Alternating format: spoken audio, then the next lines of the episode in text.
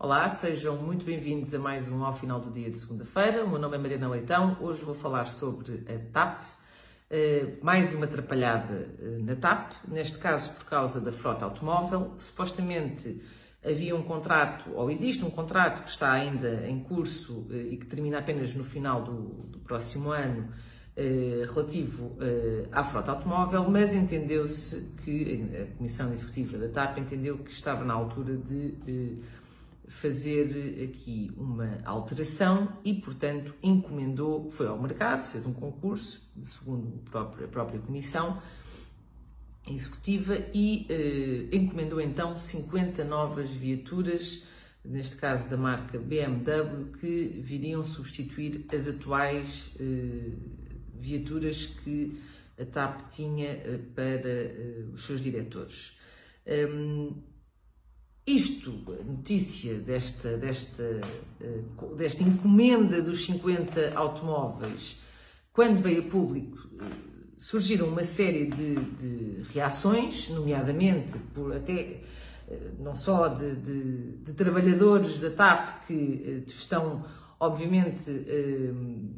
insurgiram-se no fundo contra esta, contra esta alteração porque, eh, ainda para mais numa altura em que há cortes salariais, há despedimentos, não deixa de ser, eh, de sentirem que é uma afronta, eh, haver cortes por um lado e despedimentos, e mas por outro haver espaço para se fazerem estas alterações, mas até, inclusivamente, o próprio Presidente da República que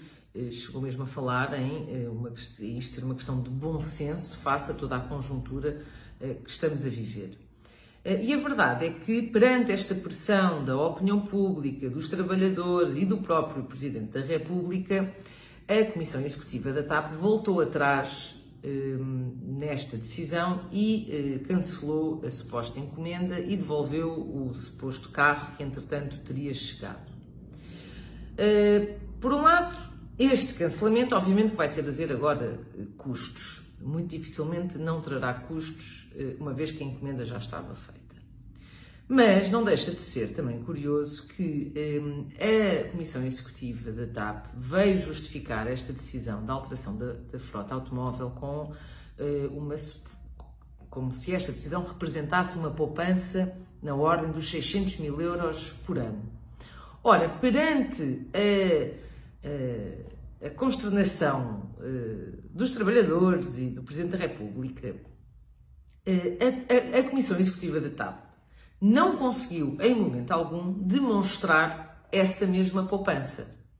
O, e optou então por voltar atrás na decisão. E portanto ficam aqui algumas pontas soltas, que é o que é que leva a que seja tomada esta decisão de alteração da frota automóvel que poupança é esta que é referida dos 600 mil euros? Porque é que ela acontece e, onde é que ela é evidenciada? E se de facto uma decisão destas representa uma poupança efetiva de 600 mil euros, porquê é que se reverte hum, a decisão? Portanto, ficam por explicar uma série de questões relativamente a este, a este caso dos, dos automóveis da TAP. Mas há aqui um problema um, que é transversal a todos os uh, casos da TAP, que é porque é que uh, temos uma empresa, um, porque é que temos uma TAP, uma companhia aérea, a ser detida pelo nosso Estado. Uh, e que, obviamente, está numa situação de grande fragilidade e em que o principal responsável, o único responsável em bom rigor eh, de toda esta eh, situação é António Costa, o nosso primeiro-ministro, que eh, não descansou enquanto não conseguiu nacionalizar a TAP e reverter a privatização que tinha sido feita inicialmente